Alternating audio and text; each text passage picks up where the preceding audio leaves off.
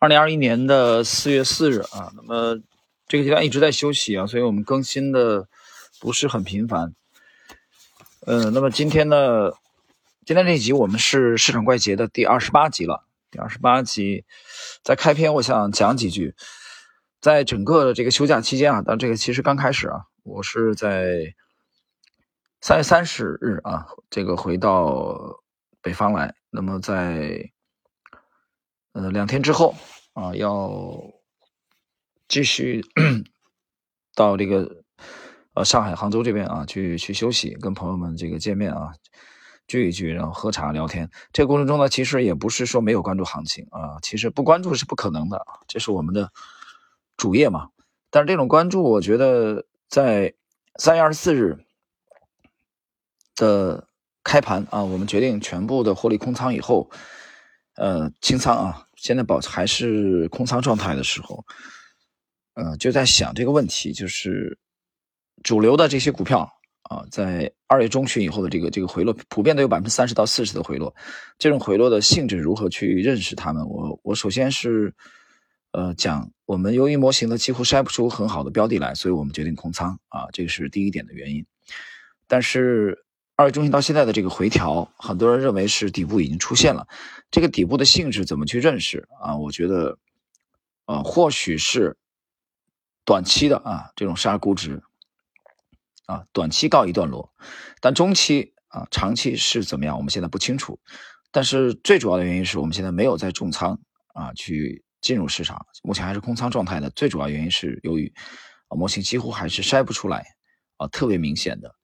啊，一些标的，比如说在前天啊，在郑州啊，跟朋友交流的时候，那我朋友带了这个呃电脑，我们有有有过这种交流啊，在酒店，呃，对盘面的这个简单的这个检索当中，我们也没有发现特别的啊，让我们值得亮眼的一些一些机会。其实你去看一看，呃，我就这么想啊，哪怕它是一个中短期的底部的出现，我即使错过了这次机会，也没没有什么关系啊，因为你知道。在全世界而言，啊，做的最好的人啊，到现在为止公认的，那就是沃伦·巴菲特。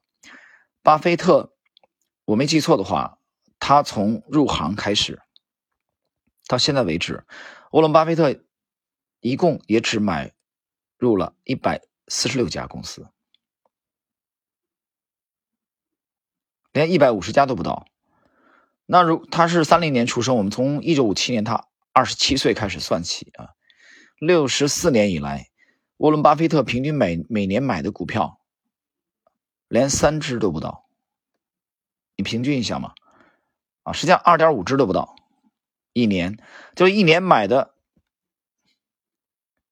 新进买入的啊，不到二点五只股票，这什么概念？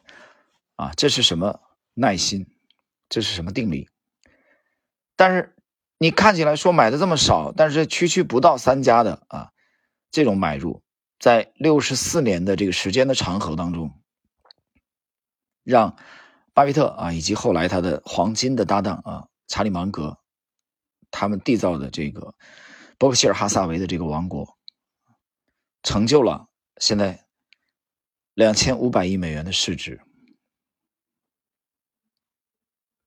而且在去年啊，我以二零二零年的标准，那么。伯克希尔哈萨维账上，啊，居然还有高达一千三百八十亿美元的浮存金在那里等着，牛吧？一千三百八十亿美元的浮存金啊，现金在那里等着。所以很多人不理解，我跟朋友吃饭啊，这个交流，我们在在在啊谈这个观点。其实我看到很多人都很焦虑，但许许多多的朋友他没有意识到，现金也是投资。有人说这话是扯淡吧？不是扯淡，这句话。在大多数场合下是不成立的，但是在某些特定的场合下，现金也是投资。啊，有人说这通胀啊，通胀都跑不赢，你不是扯吗？我我去定存，对吧？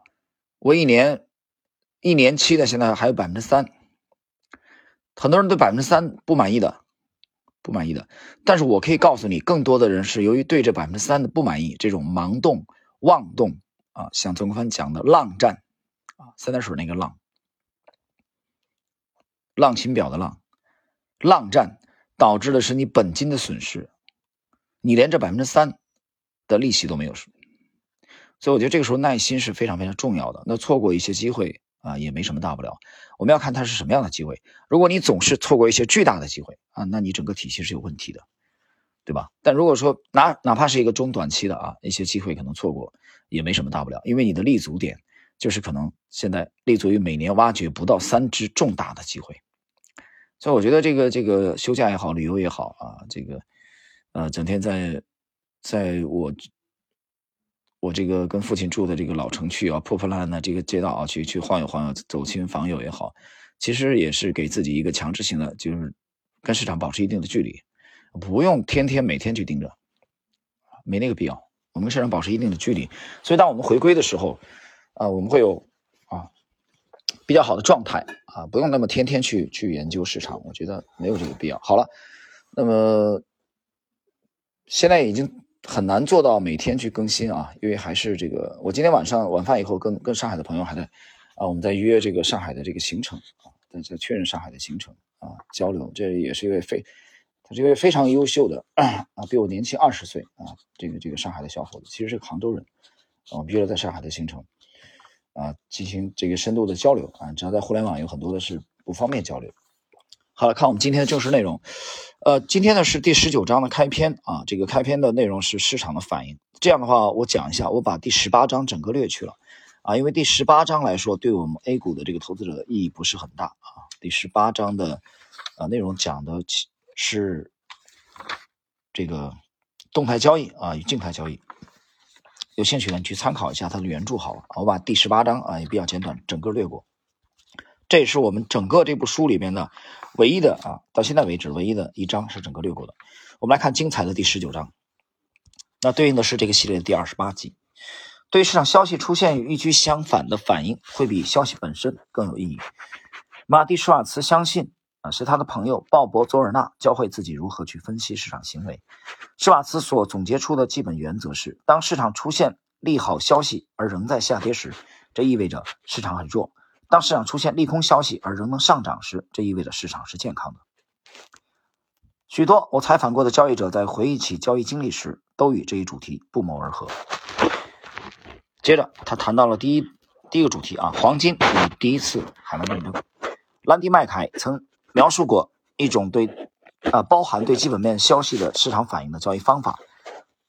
当描述他是如何运用基本面时，他说：“我不认为供给过大时市场会下跌。”我宁愿去关注市场对于基本面消息会如何反应。麦凯所给出的一个经典案例是黄金市场对于1991年1月爆发的第一次海湾战争的反应。在美国发动第一轮空袭的那天时间里，黄金交易刚好处于400美元的重要心理水平的下方。当美国战机发动攻击的夜里，在亚洲市场，黄金一举突破了400美元水平，到达410美元之后。又跌回三百九十美元，比战争所导致的上涨开始之前的价格还低。麦凯认为，黄金价格在面对预期的利好消息时出现的所出现的下跌是一种非常利空的信号。停顿一下啊，解释一下，就是利好了，它还在下跌，对吧？就这个基本面是对黄金利好，按说应该刺激它上涨，但是没有，没有得到市场的回应，它反而下跌。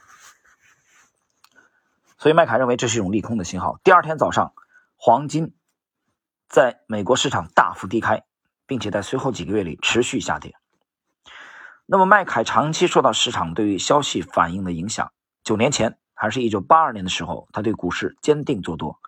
麦凯当时是一名期货交易员，此前甚至从没有交易过股票。然而，他对股市所抱的信念非常坚定，这促使他开了一个股票账户。我问他，虽然他甚至从没有交易过股票，但是什么促使他坚信股市还会上涨？他回答：“有一部分原因就是在没有任何特别利好的新闻情况下，几乎每天都能看到市场上涨。实际上，都是一些非常负面的消息，通胀、利率和失业仍都非常高。这个例子中的情况也一样。市场声音尽管表面上基本面是利空的，但股价能稳步上涨，提供了重要的价格线索。”啊，这是谈的这个兰迪麦凯。接下来我们看另外一位重量级人物的登场啊，这位也是近年来非常的高调的啊啊牛人，就是桥水的创始人瑞达利欧嗯，当然了，我这里说明一点啊，因为达利欧太高调了啊，这几年我看到了他有很多的观点啊，这里先声明一点，嗯，非常非常牛，但是我看到了他这些观点啊，其中有一些观点，我觉得我持相当的保留态度。我还是那句话，你分析一个人观点的时候，你不要忘了一句话：屁股决定脑袋。只说这些吧，以后大家慢慢再再再体会。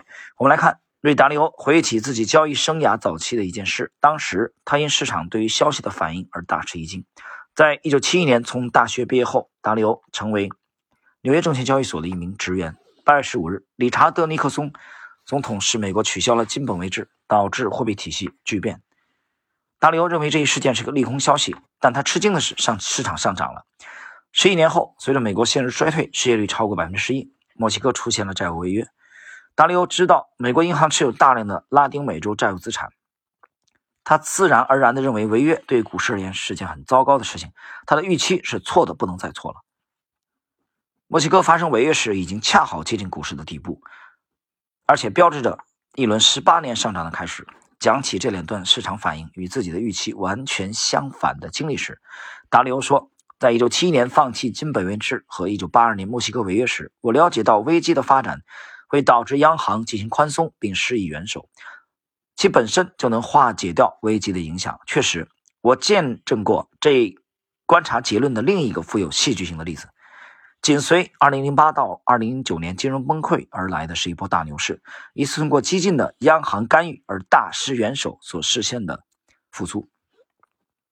当市场对于新闻事件所做出的反应与人们的直觉相反时，投资者通常都会发懵。这一似乎有些矛盾的行为可以用这样的事实来解释：市场通常都会对消息有所期待，并且会忽视即将发生的事情。例如，墨西哥真正违约之前。市场对于1982年拉丁美洲发生债务违约有普遍的预期。讽刺的是，预期的事件真正发生时，反而会打消市场的担忧，因此会造成与预期相反的市场反应。停顿一下啊，解释一下，这个其实也就是啊，提前已经有预期啊，提前已经交易了。我在星球也好，在洗米的专栏、正向动态也好，我前面写了啊，在大概一个月之前，我写过，已经市场已经其实已经开始交易对这个加息预期的啊，这个交这个交易其实我觉得是面对全球市场而言的啊，就是也就是很多交易员讲的这个 price in 啊，就是它已经体现在价格当中了啊，所以那天有人提问啊，问我讲的是这个广义的还是狭义的啊，我指我指的是广义的，接着。我们来看另一个解释，对于利空消息会出现牛市表现的因素的是，利空事件尤其是当其很显著时会触发牛市反应。例如，对于经济和市场情绪具有非常负面作用的趋势演变，会促使央行采取措施，而这会导致上涨。啊，而这会导致上涨。那么这一章啊，它重点讲的就是市场反应。市场反应就是说，你的人们的预期啊，哪怕是一些杰出的、伟大的交易员啊的预期，他的这个预判没有及时得到市场的反应，市场可能选择的啊是往相反的方向运动。那么这个时候啊，我们应该怎么去做？所以我觉得需要理性的判断啊，需要理性的判断。同时，我们要去重点的去了解一些历史上发生的经典案例，比如说这部书在第十九章的啊讲的这几个小故事，比如我们今天。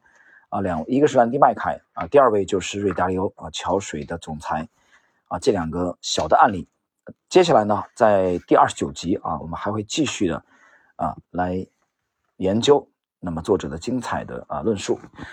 好了，我们今天的啊这集内容吧，我觉得简短一点，因为毕竟是休假期间嘛啊，我们的内容就到这里啊。同时，我这里也预告一下，在这两天啊，新米专项动态会有一个。